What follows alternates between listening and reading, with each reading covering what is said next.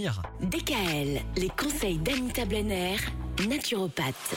On parle de nos intestins cette semaine avec vous, Anita. Aujourd'hui, on s'intéresse à la dysbiose. Ah. Qu'est-ce que c'est? Oui, c'est un déséquilibre du microbiote intestinal qui favorise surtout la dysimmunité, c'est-à-dire que le système immunitaire n'est plus aussi efficace qu'il devrait l'être. Même les syndromes dépressifs, hein, quand on est en dysbiose, les troubles digestifs chroniques, la constipation, la diarrhée, la distension abdominale, les ballonnements, les douleurs articulaires, les nausées, les vomissements, la fatigue chronique, la prise ou la perte de poids, les troubles du sommeil, bref. Encore une fois, la liste est très très longue. Alors les bactéries essentielles des intestins sont réduites pour laisser place à d'autres bien moins essentielles.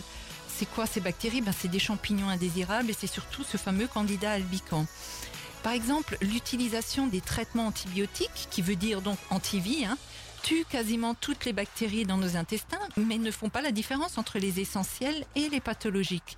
Donc cette dysbiose peut être provoquée par certains médicaments, notamment les antibiotiques, et aussi par les médicaments anti-inflammatoires également par le stress et une mauvaise alimentation. Il y a également les polluants additifs alimentaires et la pollution en tout genre, mais il y a également la ménopause qui favorise la dysbiose, l'alcool, et tenez-vous bien, oui, je sais, le sport intensif. Ah bon? Oui, mais quand il est intensif, souvent. Donc le trop est l'ennemi du bien finalement. C'est exactement ça.